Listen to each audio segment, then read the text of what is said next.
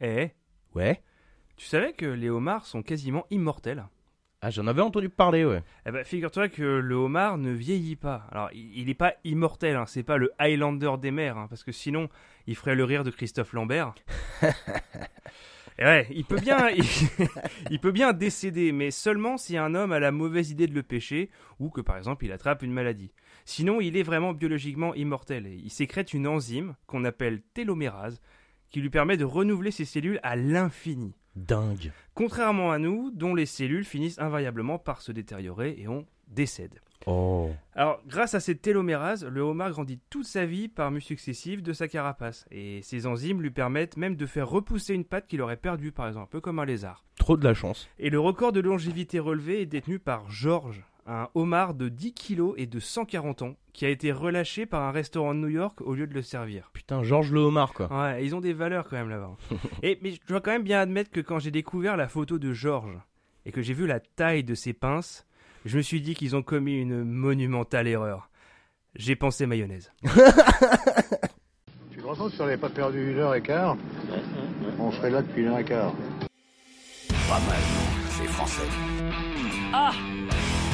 Si c'est comme ça, je vais en ouvrir un, moi, de parc d'attractions avec des tables de blackjack et des putes. En fait, même pas besoin de parc. hein.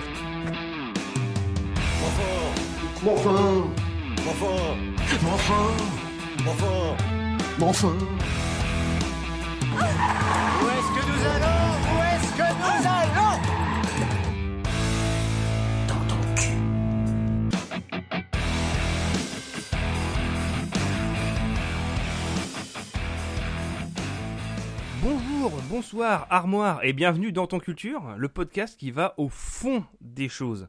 Comme tous les 15 jours, c'est un plaisir immense de vous retrouver pour vous raconter des trucs sur des trucs, deux sujets aléatoires à la fois.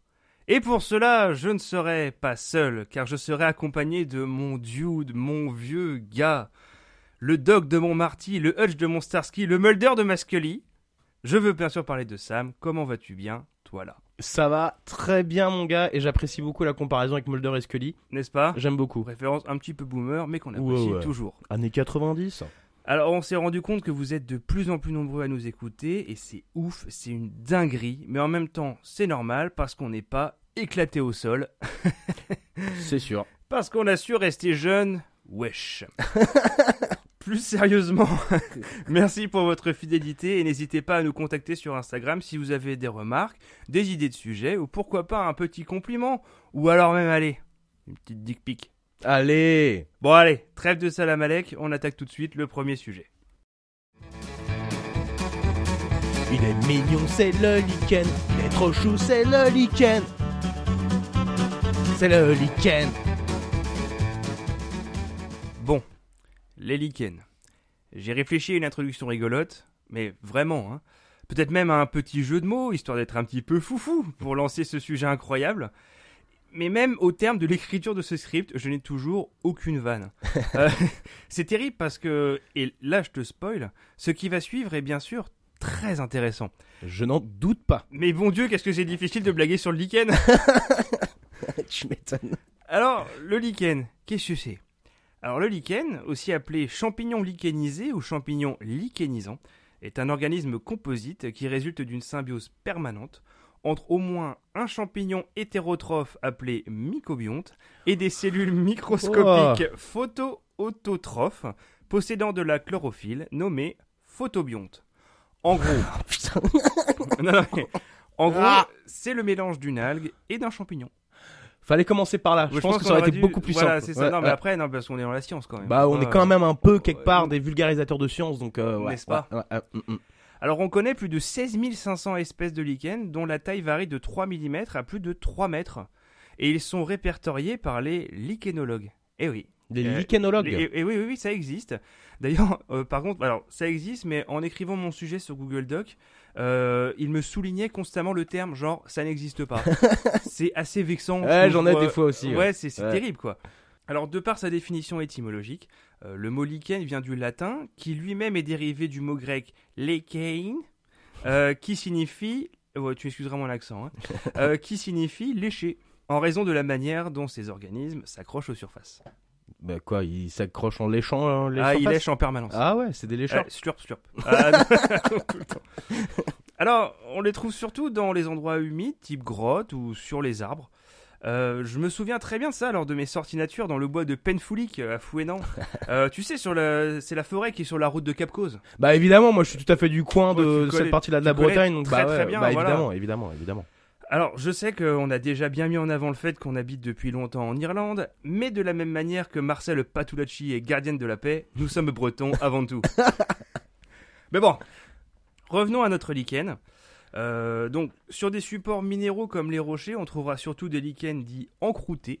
Euh, on, les, on appelle également ça des lichens crustacés. Ah, pas des lichens croûteux quoi. Non, bah, bref, Ah, je suis déçu ouais, là. du on coup. peut dire croûteux. hein. Allez, Ah, des ce- lichens croûteux, Ouais, vas-y. ils croûtent à donf. Ouais, ouais, ils croûtent à donf, ouais. Euh, ils apportent la première matière organique et ils constituent parfois un abri pour de petits êtres vivants et initient donc les premiers jalons de la chaîne alimentaire. Oh. Donc c'est très important. Bah évidemment. c'est très très important. évidemment. Pour revenir aux arbres, euh, je me suis demandé quelle était leur relation avec les lichens. Comment ils comment ils se- comment ils s'entendent Comment ils ont- Mhm. tu vois, voilà. Alors, je tiens donc à rassurer tous les fans d'arbres qui nous écoutent, hein, et nous vous savons nombreux. Euh, D'ailleurs, je crois que tu en fais partie. Tu Ah, aimes moi les arbres. j'adore, j'adore. T'adores les j'adore. arbres. Je passe mon temps à embrasser les arbres. Voilà, les platanes, les, Ou- les chênes, les chênes, les. tous ces les chênes. arbres, tous les arbres. alors, ce n'est, alors c'est pas, par contre, le lichen n'est pas une menace directe pour un arbre. Il, il ne l'étouffe pas, il n'empêche pas sa croissance, ni le développement de ses rameaux, de ses bourgeons, de ses feuilles ou de ses fleurs. Tout va bien. Ok. Ce ne sont pas non plus des parasites qui puisent dans la sève de, de l'arbre euh, pour euh, récupérer des éléments nutritifs, par exemple. Alors c'est peut-être des croûteux, mais pas, c'est pas des puiseux. quoi. Exactement. Ils il, il croûte, mais il reste en surface. Ouais, C'est très ok. important. Sympa. Alors, il utilise l'arbre euh, comme uniquement comme bah, c'est un support. C'est juste un support. Un Ils- support, voilà, ils quoi. sont là, ils Ouais. sont posés là, ils sont Ouais. voilà, voilà c'est ça. Donc j'espère que tu es rassuré. Oui, Ouais, ouais. t'es- Ouais. On est passé. j'ai loin su de- la goutte de sueur de mon front de stress. Alors, cependant, si vous avez ou enfin ou si vous voyez un arbre qui est abondamment recouvert de lichen, cela peut vouloir dire quand même qu'il est peu vigoureux ou en déclin. Un peu comme Gérard Depardieu. Tiens, prends ça, toi. Euh, Oh, petite crotte de nez, là, hein. ah, ah, mais on reste quand même un petit peu dans l'actualité. faut bah pas- ouais, faut pas déconner. Et alors, les lichens ont aussi une, euh, une autre utilité qui s'inscrit clairement dans l'air du temps. Alors Sam, Mm-hmm. quelle est-elle Est-ce que euh, ils indiquent le nord Est-ce qu'ils indiquent la qualité de l'air Est-ce qu'ils sont excellents en clafoutis Ou est-ce qu'ils ont le wifi, dis donc Oh putain, mais. Eh, Euh... euh, euh, eh, non, mais pas simple. Euh, je vais dire, allez, que ça indique le nord. Et c'est une mauvaise réponse. Ah Eh non C'était un piège parce qu'en fait c'est la mousse qui indique le nord. Ah putain. Eh oui, mais non, ouais. Non, non, ils indiquent la qualité de l'air. En fait, D'accord. si, si des arbres sont recouverts de lichen, c'est le signe que l'air dans le secteur est peu pollué. D'ailleurs, il y a une recrudescence euh, des lichens dans les villes euh, où ils étaient bah, depuis très longtemps absents, notamment parce que la qualité de l'air s'améliore avec bah, les, les voitures électriques, par exemple. Ok. Eh. Ah, eh, ah. Non, mais moi, moi, je, je sais que c'est mon sujet, moi je trouve ça très intéressant. Alors, j'ai aussi trouvé que dans l'industrie textile, euh, ce sont, euh, on utilisait des pigments de lichen qui servaient à colorer les tweeds écossais et irlandais. Ok. Alors bon, j'ai quand même trouvé ça un peu gros, j'ai recherché plus en détail, tu vois, comment ça faisait, comment est-ce qu'ils diluaient le lichen, comment, tu vois. Et en fait, j'ai pas trouvé. Genre, c'était une affirmation, mais sans... Enfin, Ouais, pur mytho quoi. Ouais, Bah, je Genre, pense. euh, Cependant, il existe bien une teinte de couleur qui s'appelle lichen. C'est un mélange de blanc, de kaki et de marron. C'est un peu la couleur du tweed classique en fait. Ouais, ok. Et donc ça, ça s'appelle euh, lichen. Voilà. Ok. Bon, Voilà. bah Donc, écoute, si- euh, si je vous sais portez pas du quoi faire de tweed, cette information-là, mais, Ah, voilà, euh, je la mets dans ma garde-la, poche, écoute. surtout, exactement, dans ma pour poche. plus tard. alors j'ai aussi voulu savoir s'il y avait du lichen dans la pop culture. Euh, alors là, je vais peut-être te surprendre, mais j'ai rien trouvé. Ah non, Ah. mec euh, Alors si, j'ai trouvé deux très courts métrages, c'est-à-dire de moins de 10 minutes, qui s'appellent tous les deux Lichen. Ok. Donc il y en a un qui date de 2019, qui a été réalisé par Lisa Jackson, sur les lichens eux-mêmes. En fait, c'est un mini reportage animalier, Ok. enfin un documentaire, Mhm. je préfère. Euh, L'autre, euh, on dirait un film de fin d'études de 9 minutes, réalisé par Kevin Lim en 2012, qui a pour, pour sous-titre Par hasard et coïncidence, des décisions infiniment petites peuvent produire une nouvelle vie. Lichen, Oh. tu vois, tout ça. Ah la vache. Ouais, Ah, ça c'est parle trop de méta, quoi. relations, voilà. Alors, je ne les ai pas regardés, euh, mais je suis sûr que c'est euh, très intéressant. Ah, je Euh, n'en doute pas. Merci à eux. Euh, j'ai- j'ai aussi trouvé. J'ai vraiment été regardé partout parce que. Ah bah j'imagine faut Parce que- fouiller. À la manière des lichens qui se trouvent sous les rochers, faut soulever les pierres Euh, des fois pour les trouver. Oh, Et- mais tu, es, tu as par contre l'âme d'un poète, mon gars. Exactement. Et donc j'ai trouvé une page Instagram qui s'appelle Lichen IRL, qui compte quand même 253 posts et 1044 followers, et qui est gérée par la Brigham Young University à Provo dans l'Utah. Ils sont actifs et postent régulièrement le lichen de la semaine, euh, mais également des facts très intéressants. Par exemple, le lichen, il y a un lichen qui a été découvert en Amazonie équatoriale et qui a une particularité pas piquer des hannetons. Alors Sam, Ouais.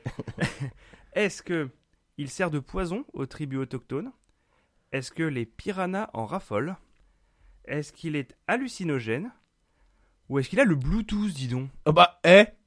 Euh, allez, je vais dire qu'il est hallucinogène.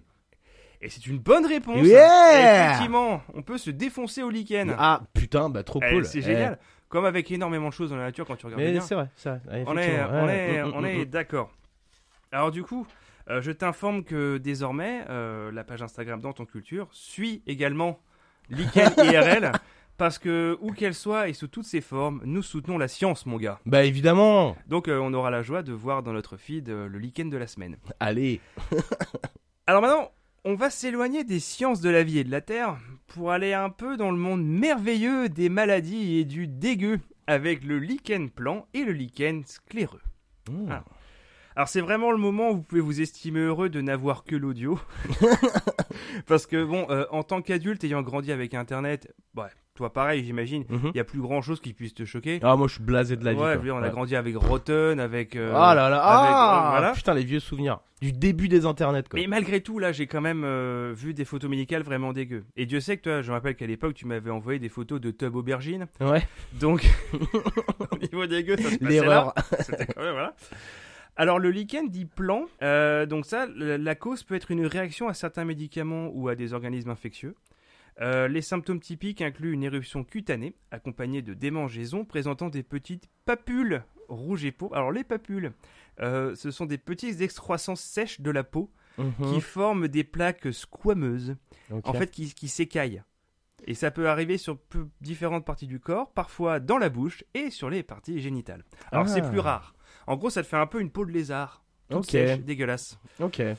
Mhm. Alors il existe des traitements, principalement à base de corticoïdes, mais ça guérit en général spontanément en un ou deux ans. spontanément. Voilà. et il peut aussi réapparaître. hein. C'est un genre d'eczéma, une belle saloperie. Ah la vache. Donc une Ouais. fois que tu l'as, t'es t'es niqué en gros quoi. C'est un petit peu ça. C'est un peu comme l'herpès quoi. Voilà, Ouais. c'est cadeau, ça fait Donc, c'est- plaisir. Ouais voilà. Euh, mais ça, c'était le mode facile. Parce que là, ensuite, on a le lichen scléreux. Dans les premiers stades, la peau entourant l'anus et l'appareil génital Merde. présente des contusions et parfois des cloques. Euh, les démangeaisons, parfois graves, sont un signe typique. Après un certain temps, la peau devient plus mince, perd sa couleur normale et présente des fissures et des squames, des écailles à nouveau. hein. Mm. Euh, chez certains, le trouble évolue différemment, provoquant un épaississement de la peau, euh, ce qui peut poser des problèmes euh, dans la région anale. Alors oui. Enfin, tout- toute forme de, de, de lichen scléreux chronique peut provoquer également des cicatrices, engendrant une déformation des structures normales de la région touchée. Donc ça, ça laisse des séquelles. Voilà, voilà, voilà. Et, euh, et les images sont pas beaucoup plus glamour que la description que je viens de donner. hein. Euh, D'ailleurs, en plus, la cause du lichen scléreux n'est pas vraiment connue. Ah. Ça tombe sur la gueule un beau matin. c'est- C'est- C'est génial quoi. Voilà, c'est. Alors, il s'agit d'une inflammation chronique, mais au moins, elle n'est pas sexuellement transmissible. Ouf. Donc au moins, même quand il y a lichen, tu peux ken. Ouais. C'est la seule vanne que j'ai réussi à trouver. c'est vraiment difficile. Bah écoute, hein, ça va, tu t'en sors pas trop. Ouais, ouais, c'est c'est vraiment la meilleure vanne que je puisse faire sur ce sujet. Euh, donc on va donc s'en contenter en tant que conclusion. Et maintenant, je crois que c'est à toi de nous parler d'un sujet fun, fun, fun, fun, fun, fun, fun. La Absolument. grosse éclate pour Des contrebalancer. barres de rire. Ah. Absolument.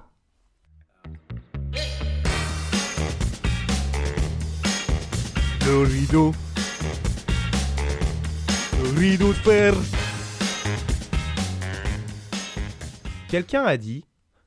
À la fin de la Seconde Guerre mondiale, le monde s'est divisé en deux, Est contre Ouest. C'est ce qui a marqué le début d'une ère appelée la guerre froide. Qui a prononcé cette formule, mon cher Goth À toi de répondre. S. Helmut Kohl, alors chancelier de l'Allemagne à la chute du mur de Berlin Est-ce Mikhail Gorbatchev, président de l'URSS Est-ce François Mitterrand Pas besoin de le nommer. Ou alors est-ce John aka Jack aka Ishmael aka Saladin aka Snake ou plus simplement Big Boss Euh, voilà, c'est vachement piégeur. hein. Ah ah. J'hésite entre Gorbatchev et Solid Snake. Mhm. Hmm. Je pensais pas que j'aurais dit ça un jour. Alors, ne te trompe pas s'il te plaît, c'est pas Solid Snake, c'est Big Boss. hein. Ah, c'est Big Bo- Ah, Mm, putain, mm. on y viendra un jour. Euh, je veux dire, c'est Gorbatchev. Eh bien, c'est une mauvaise réponse, Oh non car il s'agit effectivement de ma waifu préférée, qui introduira par ses mots les événements qui vont marquer l'un de mes jeux vidéo préférés, à savoir Metal Gear Solid 3 Snake Eater. Ah, Eh ouais, eh ouais. j'aurais dû m'en douter. J'aurais dû. m'en Bah douter. évidemment, je, pen- je pensais que t'allais répondre du tac au tac, euh, surtout qu'en plus, tu vois, j'ai fait un peu la voix rocailleuse de Solid Snake, enfin de Big Boss. C'est du vrai coup. que t'avais pas la voix de Gorbatchev. Non. J'aurais dû. j'aurais dû m'en douter. Bon, en même temps, connais-tu la voix de, de Gorbatchev Da. évidemment, évidemment. Bref, et en effet, donc, c'est bien à la fin de la Seconde Guerre mondiale, jusqu'à la fin de la guerre froide, qu'on appelle symboliquement la frontière entre l'Est et l'Ouest, le monde communiste et le monde capitaliste, le fameux rideau de fer. Mais alors, me demanderez-vous, comment cela a-t-il été rendu possible Plusieurs événements ont bien entendu créé des conditions amenant à cette séparation entre l'Est et l'Ouest. Tout d'abord, il y a eu donc, comme je l'ai déjà dit deux trois fois, la fin de la Seconde Guerre mondiale avec la victoire, la victoire des Alliés sur l'Axe, qui était composée de l'Allemagne, l'Italie et le Japon. Et de cette victoire, deux nations vont asseoir leur domination et leur supériorité sur le reste du monde, les USA et l'URSS. Donc on pouvait déjà voir le début de notre bousin. Les soviétiques, pas tombés de la dernière pluie et désirés de conserver les territoires nouvellement annexés, avaient anticipé et s'étaient empressés d'installer des fortifications fortement militarisées. Des fortifications fortement militarisées. Extrêmement militariste, Ouais. avec beaucoup de militaires, Ouais, exactement. avec des fusils et tout. Et Eh ouais, ouais, ouais, Ouais. c'est ça, c'est ça, exactement. Et des chiens. Et euh, bref, Mais des chiens russes. comment ça aboie un chien russe Da. Bref, revenons-en à nos moutons communistes. Ensuite, il y a eu le pacte de Varsovie en 1955, élaboré par Nikita Khrouchtchev, alors président de l'URSS depuis la mort de Staline en 1953. Ce pacte prenait la forme d'une alliance militaire avec les pays d'Europe de l'Est, mais qui en fait concrètement permettait d'assurer la domination de l'URSS sur les autres pays signataires, et qui permettait ainsi de créer un contre-pouvoir à l'OTAN qui elle-même avait été créée afin de sécuriser une alliance entre les pays d'Atlantique Nord face à la montée en puissance de l'URSS. Une sorte de contre-alliance en fait. Ouais, exactement, Ouais. tout Genre, à tu fait. fais une alliance. Ouais, bah moi je fais aussi, je fais Ouais, une alliance. je fais et- mieux que toi, Ouais, mon ouais, gars. Et en plus de ça, ce pacte avait été pensé afin d'anticiper les conséquences possibles d'une rumeur qui se faisait alors de plus en plus forte, celle de la création d'une nouvelle union entre les pays européens de l'Ouest et la République fédérale d'Allemagne inclus. Et en effet, ils avaient pas tort, car en 1957, cette union sera scellée par une rencontre appelée, du coup je vais te poser la question, comment s'appelle cette union Enfin, cette rencontre, est-ce le traité de Paris est-ce les accords de Paris Est-ce le traité de Rome Ou est-ce les traités de minuit Euh, je dois le savoir parce que ça, c'est clairement ça, c'est des cours de, de lycée niveau De maths, terminal, de maths, terminal, de term- maths. de mathématiques niveau Ouais. Mhm. terminal. Euh, je crois que c'est le traité de Rome. Et c'est une très bonne réponse, Oui effectivement. Effectivement. Le traité de Paris, pour info, c'est euh, le traité... Rome, donc c'est en Espagne, hein, c'est ça. Exactement, Oui, voilà, mais oui, exactement. bravo, Ouais, exact, tu ouais. n'as pas loupé tes cours de géographie, v- vraisemblablement. Donc pour, euh, juste pour repréciser, les- le traité de Paris, c'était les accords de paix en 1947. Euh, les accords de Paris, c'est en 2015, c'est le traité international sur le réchauffement climatique. Ah oui, D'ailleurs, le euh, futur s'en souviendra comme quelque chose qui aura changé le monde. Euh, oui, et qui aurait été rejeté par Trump. euh, principalement. ouais, on est d'accord. Il est surtout connu pour ça, limite à ce stade. Ouais, carrément quoi. Et les traités de minuit, en fait, c'est un truc qui s'est passé dans Warhammer 40 000, où euh, c'est un ensemble d'accords passés par Conrad Kurz et la Légion des Night Lords durant la Grande Croisade. Oui, euh, Conrad Kurz était connu aussi sous le nom du Night Hunter. Mais on y viendra peut-être un jour. Peut-être un jour, Peut-être effectivement. un jour. On est d'accord. Tous ces événements constituent alors cette frontière entre le bloc de l'Est et de l'Ouest, à savoir donc ce fameux rideau de fer. Et d'ailleurs, qui a rendu célèbre cette métaphore Je t'envoie plein de questions. Oh la vache, mais non, Ah, mais ça tu n'arrête n'arrêtes pas, là. ouais, tu On se n'arrêtes croirait pas. aux grosses têtes. hein. Exactement. Donc, qui a rendu célèbre cette métaphore Est-ce Margaret Thatcher Est-ce Winston Churchill Est-ce le général de Gaulle avec un, accent, avec un accent français à couper au couteau Ou est-ce Michel, un soir bien bourré au bar Le Central à aider Il est con, Michel, mais il a un certain talent pour les formules. Sacré Michel. Ouais, sacré Michel. Euh, alors, pff, étant donné l'époque, le contexte, euh, le troisième c'est, tu m'as dit Euh, de Gaulle.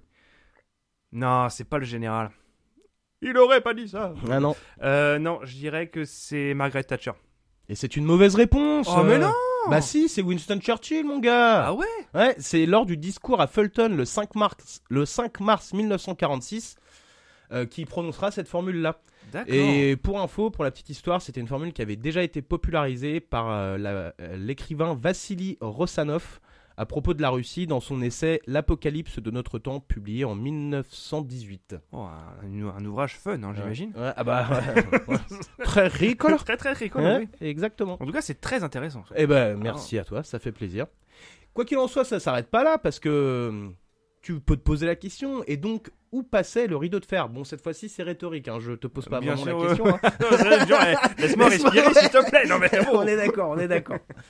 Et euh, donc ce rideau de fer passait, euh, donc euh, coupait l'Europe en deux, hein, vraisembla- euh, euh, littéralement, donc du nord au sud, en passant par la Finlande, les Pays-Baltes, la Pologne, la RDA, donc la République démocratique allemande, qui était donc euh, dominée par les, euh, contrôlée par les, euh, les soviétiques. Et d'ailleurs, dans la vraie langue, c'est Deutsche Demokratische Republik. Merci. Allemand Euh, LV1, mon gars. Ensuite, après la RDA, il y a la Tchécoslovaquie. Ensuite, il y a la Hongrie, la Roumanie et la Bulgarie. Euh, la Yougoslavie, quant à elle, euh, qui se situait entre la Roumanie et la Bulgarie, euh, n'était pas alliée à l'Est car elle refusa de signer le pacte, le fameux pacte de Varsovie. Donc elle, elle était rattachée au bloc de l'Ouest. Mais c'est surtout en Allemagne où cette politique de séparation a été appliquée au sens le plus strict car alors morcelée et contrôlée par les pays vainqueurs de la Seconde Guerre mondiale, l'URSS mit tout en œuvre afin d'empêcher que la population de la zone sous son contrôle, donc la zone Est, euh, donc la République démocratique allemande, La Euh, Deutsche Demokratische Republik. et- et- ouais, Mhm. ouais, exactement, merci à toi, ne fuit. euh, donc il a- elle a tout mis en œuvre pour éviter que les, les- les Allemands de l'Est ne fuient en construisant des séparations encore plus renforcées et surtout à Berlin où le fameux mur fut érigé. C'est un mur qui était militarisé d'ailleurs. Hum, Il est Exactement Très militarisé aussi. très ouais. très très très Ouais, ouais. fortement militarisé, exactement. Alors ça peut paraître aberrant hein, de nos jours, car nous ne reproduisons jamais les erreurs du passé. Jamais, enfin, Jamais, mais c'est le absolument. propre même de l'humanité. enfin, Alors enfin. ça va vous étonner, hein, mais Berlin a effectivement été coupé en deux par un mur pendant plus de 30 ans. T'imagines toi si aujourd'hui, je sais pas, il y avait des pays qui érigeaient des, mu- des murs pour empêcher des gens de rentrer. c'est impensable. Enfin, on est en Impensable, 2024. enfin, exactement, arrête. Euh, Mais c'est clair, c'est sûr que les diverses organisations mondiales se mobiliseraient alors massivement pour empêcher cette atteinte à la liberté humaine et à la recherche Mais d'asile. d'ailleurs, mais j'arrive même pas à penser à un exemple, tu vois, de Chypre. Pardon. Oh, oh, pardon. Oh, j'ai- j'ai éternué. je suis- Non, mais c'est clair, ce serait vraiment gonflé. Ah, hein, c'est ouais, terrible, ouais. quoi, diriger des murs comme ça. Ouais. Bref, je divague, je diverge. J'aime beaucoup cette formule-là. ça, ça va rester ça. Ouais, mais revenons plutôt donc au fameux mur de Berlin. Ce mur donc s'étendait sur 43 km dans la ville, mais faisait au total plus de 155 km. Car la particularité de ce mur, c'est qu'il servait à entourer Berlin-Ouest, qui était alors un îlot capitaliste euh, au sein de la RFA. C'est salaud de C'est capitalisme. Salaud de capitaliste. Et, euh, mais malgré tout, euh, était donc rallié à, à l'Ouest. Euh, et du coup, donc la RFA était contrôlée par les soviétiques, donc ça les faisait un peu chier, quoi, les, les soviets, quoi, tu vois. Donc pour les Allemands, alors en RFA, c'était leur meilleure chance pour passer à l'Ouest. Durant son existence, on estime que 100 000 Allemands auraient tenté de le franchir pour donc passer à l'Ouest. Les victimes de ces tentatives s'élèvent quant à elles à 138, d'après les, euh, les estimations. Il y, a- il y avait 8 points de passage entre Berlin-Ouest et Est, et le plus connu était bien entendu... Checkpoint Charlie. Ouais, mon gars Ouais, mon gars. J'aurais dû te poser la question, mais bon, tu aurais fort... Non, mais sûrement là, eu niveau une bonne question, c'est réponse. bon, je connais quand même, euh, on C'est est bon. quand même pas mal. C'est bon, Et c'est D'ailleurs, attends, parce que du coup, quand tu parles de tous ces endroits qui sont séparés euh, avec, avec des trucs vraiment des frontières. Attends, j'ai un truc frontières vraiment étanche. Corée du Nord Pardon, Bah, ouais, ouais, je- Ouais, et t'as vu, j'arrête pas de. Ouais, une espèce de molar là, Ah, ouais. bizarre, ouais. Mm, mm, Ça va mm. finir par sortir. je t'en Bizarre, prie. bizarre, Excuse-moi, bizarre. Excuse-moi. On est d'accord. Mais euh, quoi qu'il en soit, le mur avait d'ailleurs un surnom selon l'endroit où tu te trouvais sur la carte. Pour les Allemands de l'Ouest, c'était le mur de la honte, alors que pour ceux de l'Est, c'était le mur de protection antifasciste. L'ironie Oh non On en revient toujours à la même chose, quoi. C'est clair, c'est clair. Et celui-ci fut érigé en une seule nuit, en août 1961. D'abord constitué principalement de barbelés, la construction de murs suivra très rapidement, quoi. Donc c'est-à-dire que les- la population a vraiment été prise au dépourvu, quoi. Ils ont rien, rien vu venir. Et En même euh, temps, s'ils leur avaient demandé leur avis, ils auraient jamais pu le construire. ouais, tu- mais ouais, c'est Ça clair. vous dérange si Ah, on c'est pète votre horrible. maison et Ouais, qu'on- euh, non, c'est voilà. clair. Mais euh, du coup, les autorités à l'Ouest euh, furent surpris par l'ampleur des travaux car ils avaient quand même été avertis du projet, ils étaient au courant. Mais ils imaginaient surtout pas que ça allait se faire aussi vite. Et c'est sans compter, bien entendu, euh, les nombreuses familles berlinoises qui se sont retrouvées séparées du jour au lendemain. Ça a été donc bah, une véritable tragédie, quoi. L'humour, la joie. Ouais, j'ai pas de vanne. Euh, Non, je t'en prie, ouais. continue. Là, je, je peux pas t'aider, là. Je peux vraiment pas t'aider, je suis désolé. Mais alors, pourquoi les soviétiques l'ont-ils érigé Eh bien, c'était tout simplement pour empêcher les gens en RDA de fuir vers la RFA. Et en effet, on estime qu'entre 1949 et 1961, entre 2,6 et 3,6 millions d'Allemands seraient passés à l'ouest. L'enjeu était donc clair, empêcher la fuite des cerveaux. Malgré tout, presque 30 ans plus tard, le président de l'URSS d'alors, Gorbatchev, amorce une politique de transformation radicale de son pays qu'on appellera la... Glasnost. Non, la perestroïka. Ah non, et, la- la- et le glasnost, c'était une composante de la perestroïka. c'est la, la transparence des décisions prises par le gouvernement. Exactement. Ça, Quand c'est un soviétique qui te dit ça, tu fais vraiment Ah, Ouais, non, ouais. pas, pas moi d'en douter. Et après, du coup, il se passe un. Attends, Attends, mais... attends, j'ai un. j'ai- Parce que. euh, Attends, j'ai encore un. Tchernobyl Pardon. Ah oui, vraiment. Euh... Excuse. Ça va passer, hein. Ça Ouais. va finir par passer. Je. Sujet d'ailleurs qui a été abordé... Sujet, euh, bah, il y, a- il y a quelques semaines, c'est Mhm. très intéressant. très hein. très Allez très l'écouter. très intéressant. Ouais. Effectivement. Donc la perestroïka, c'était donc un programme euh, de, radi- de de libéralisation pardon de l'économie et euh, c'était également dans le but de- d'entamer un dialogue avec les États-Unis euh, afin de, de no- notamment engager un processus de désarmement nucléaire. Reagan, alors homologue américain de Gorbatchev, mais mettra d'ailleurs la pression pour que le mur disparaisse. Et c'est en 1989 que les événements vont s'accélérer, car à l'Est, la, consti- la contestation citoyenne grandit, les Allemands fuient le pays en masse pour se rendre dans les pays voisins où les frontières sont beaucoup plus poreuses.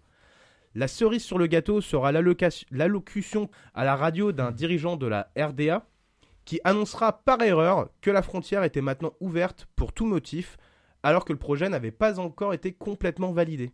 La suite, on la connaît, des milliers de Berlinois de l'Est franchissent le mur pour se rendre à l'Ouest, armés de pioches et de massues pour l'abattre, et le clou du spectacle sera quand, coiffé de son plus beau brushing, David Hasselhoff chantera à plein poumon, en playback, Looking for Freedom, une chanson qui n'a rien à voir avec la politique et encore moins avec le mur de Berlin, mais vu qu'il y a Freedom dedans, bah on lui pardonne. hein. Et le petit détail génial, c'est que euh, quand il chante sur le mur de Berlin, il a un, un blazer, Mhm. un blazer avec des LED dedans qui Oui, clignotent. C'est un exactement. vrai sapin de Noël, absolument magnifique. Magnifique. Les années 80. Mais alors par contre du coup juste petite euh, petit truc sur ça en fait c'est que le fameux clip où tu le vois chanter en haut du mur en fait ça ça s'est pas tourné euh, au moment Bah non, de la mais c'est chute. pas possible. Comment ça a tu été voulais- fait quelques semaines plus tard en fait Oui. euh, après l'ouverture du mur donc euh, opportuniste le David peut-être Oh, un, petit peu, un petit peu, un petit peu oui, un petit peu, peu. un petit peu. Sacré David. Quoi qu'il en soit, en conclusion, je dirais juste que quand ça s'est passé, je n'avais que 3 ans. Donc clairement, je ne m'en souviens pas. Mais je me rappelle que quand les vieux en parlaient, bah ça avait l'air sérieux quand même. Quoi qu'il en soit, je suis heureux de voir que l'humanité a compris la leçon et que de telles aberrations ne pourraient plus jamais se reproduire aujourd'hui. Non. Et merde, encore raté Et nous voilà dans le vrac de l'émission, la séquence où l'on partage avec Sam les aspects de nos sujets qu'on n'a pas forcément développés suite à nos recherches, soit par manque de temps, soit parce que ces aspects sont trop vides, ou parce que des fois ils sont carrément hors sujet. Alors, euh, est-ce que tu veux vraiment plus d'infos sur le lichen Oui, oui, oui, oui, absolument, je veux plein, plein, plein, plein, plein.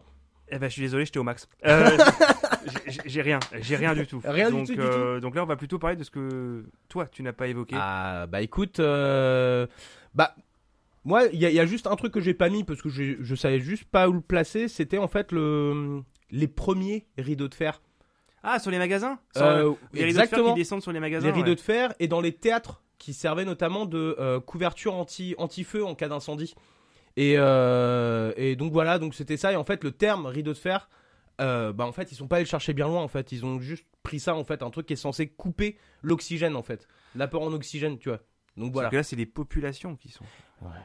Ouais. Et ensuite, euh, bah, d'autres trucs en fait qui entourent la guerre froide et euh, le, le bah, le- qui est lié aussi du coup au rideau de fer, c'est bah, tout ce qui est euh, toutes les conséquences de la guerre froide, donc la course à l'armement, la course à l'espace, euh, les, les guerres les guerres proxy, tu vois l'Afghanistan par exemple, euh, les essais l'Irak. nucléaires qui en découlaient. Ouais, exactement, tout à Ouais. fait. Donc, euh, donc voilà, donc tout ça, j'en ai pas parlé. On, on aura peut-être l'occasion de l'aborder dans un, Oh, pff, dans un futur sujet. oh, bah, il y a Mais, moyen. euh, mais ouais, donc voilà, moi en gros, il n'y avait pas grand chose que, que j'avais à te dire dans le vrac, quoi, si ce n'est bah, voilà, c'est les, les- les seuls aspects de la guerre froide, en gros, dont je n'ai pas traité, quoi. Ah, bah, et du coup, euh, moi, ça me laisse la possibilité de parler. Allez, de bah, deux vas-y, trucs fais-toi qui plaisir, ont un rapport mon gars. direct avec le rideau de fer. Euh, le premier, c'est ça. c'est- bah, je pense que je vais te surprendre. Euh, Surprends-moi, mon gars, Eh ben, il surprends-moi. s'avère que euh, je pense pouvoir affirmer sans me tromper, c'est que euh, à l'époque, on, on était donc on était avant 89. J'ai plus la date exacte, mais au Metallica, en fait, c'est produit euh, dans un festival euh, en Russie. Exact. Alors que le rideau de fer était toujours en place Mmh. et qu'a priori c'est le plus gros concert qu'ils aient jamais fait. mmh. Ouais, j'avais Quand vu tu des vois images. les images, c'est un stade, mais où tu normalement dans les stades tu vois la délimitation, tu vois là tu vois que des gens. ouais. Ouais. C'est un. Je sais pas combien ils sont, j'ai plus le chiffre exactement, mais c'est hallucinant. Et alors qu'on est quand même toujours en guerre froide. Ouais, ouais, ouais, carrément. Donc un Oh, carrément. groupe américain va en Russie et il remplit un stade. Bon, admettons. Ouais. Mais après, bah, justement, est-ce que ça, c'était pas quelque chose qui, avait, été- qui a été permis grâce à la pere- perestroïska, justement Euh, Comme euh, je c'est crois pareil, que tu vois- c'est Perestroïka. Perestroïka, ouais. Euh, bah, c'est comme euh, comment le. euh, tu sais, les images que tu vois tu sais, du, du Moscou de l'époque euh, où tu sais, t'avais le premier McDo Oh, c'était la teuf. hein. et Ah, quand euh, il les est mecs, ouvert, ils, ont, hein. ils faisaient la, la queue pendant des heures Ouais. pour, euh, pour pouvoir prendre un, bu- un Big Mac ou je sais pas quoi. Et... Et euh, je crois que Iron Maiden aussi c'était produit derrière le rideau de fer. Ouais. Donc euh, comme quoi c'était c'était possible. hein. Il y a pas mal de groupes, euh, notamment même euh, Accept aussi un groupe allemand. Je crois qu'aussi c'est- c'était produit derrière le rideau de fer. Donc c'était pas ah, c'est- c'est- j'ai à pas dire que le rideau de fer était poreux, c'est peut-être un petit peu, euh, mais euh, mais voilà c'était quand même possible. Et alors surtout. Moi, quand, quand t'as tiré ce sujet, moi c'est le premier truc auquel j'ai pensé, au-delà de tous ces aspects historiques dont au final, On s'en quelle fout. importance Parce que alerte rouge mon gars Ouais, le rideau de c'est fer, vrai. Ah, c'est Alerte Rouge, donc la, la série des Comment and Conquer, jeu de stratégie sorti dans les années 90, où on est sur la base d'une uchronie, où euh, un Albert Einstein remonte le temps pour aller tuer Hitler en 1930, ce qui fait que du coup, la Seconde Guerre mondiale n'a pas lieu, ce qui fait que du coup, Staline, eh ben, dans cet univers-là, décide d'envahir l'Europe, parce que c'est clair que en Russie, il n'y a pas assez de place. hein. Non, c'est Donc, clair. euh, c'est il clair, faut- on est d'accord. et donc, euh, donc, euh, dans un jeu de stratégie dans lequel tu joues soit les soviétiques, soit les alliés, pour sauver l'Europe. Et il y a une arme qui s'appelle le rideau de fer dans ce truc, qui te permet de rendre des tanks invulnérables. Oh. Voilà, c'est les soviétiques qui D'accord. développent cette arme qui s'appelle le rideau de fer. Alors j'avais joué un petit peu, mais bon, pas assez pour me souvenir Ah, de ces c'est détails. formidable. Et puis j'étais- j'étais trop jeune surtout quand j'y jouais, et donc du coup, moi je comprenais rien à l'histoire. Ah moi, ouais, perso, non, mais quoi. effectivement, à ce moment-là, pareil, bah, t'imagines bien que moi en 96, euh, voilà, parce que moi je suis né l'année où le mur de Berlin est tombé, Ouais. donc en 89. Donc oui, j'ai- j'ai- j'avais pas forcément la maturité pour ça, mais ah, mais ce, ce scénario, il est donc déjà il est absurde. Euh, les, les cinématiques avec des vrais acteurs, Ouais. façon téléfilm de Ça, M6, c'est vrai, ça. ça, c'était Ouais, quand même- grave, grave, grave. ça, c'était quand même cool. Puis ouais, non, c'est- c'est c'est absurde, c'est débile, et en même temps, tu peux tu peux pas t'empêcher de te demander, et si c'était vraiment ça qui était arrivé Ouais, Eh, c'est hein pas faux. encore maintenant, c'est cité comme une des uchronies les plus probables. Bah, Donc, en comme soi, quoi- euh, si Hitler avait été un artiste euh, Parce qu'en plus, on peut- accompli, si- voilà, s'il était simplement décédé dans les années 30, on peut dire voilà, que- mais même euh, parce que bon, eh, on va pas se mentir, Staline, le melon un peu, hein. le Le melon, hein, il mon aurait gars. forcément ça. C'est clair. Eh bien voilà, merci d'avoir passé cette petite heure avec nous. Euh, Nous espérons que vous avez passé un bon moment et appris des tas de choses, comme à l'époque avec euh, Igor et Grishka Bogdanov, mais en plus rigolo. Eh Ouais. Et bien sûr, on vous revient avec une nouvelle émission très intéressante dans deux semaines, très exactement. Euh, D'ici là, abonnez-vous sur votre plateforme où vous écoutez vos podcasts et mettez-nous donc 5 étoiles, quoi, parce que C'est peut-être un détail pour vous, mais pour nous, ça veut dire beaucoup. Ouais, on est d'accord. ouais. Et surtout, donc, rendez-vous sur Instagram pour vous mettre au courant des prochaines sorties. Et là-dessus, eh ben, je vous souhaite une bonne soirée si vous écoutez cet épisode le soir. Gros bisous à tous. Allez, kenavo les potos Ciao.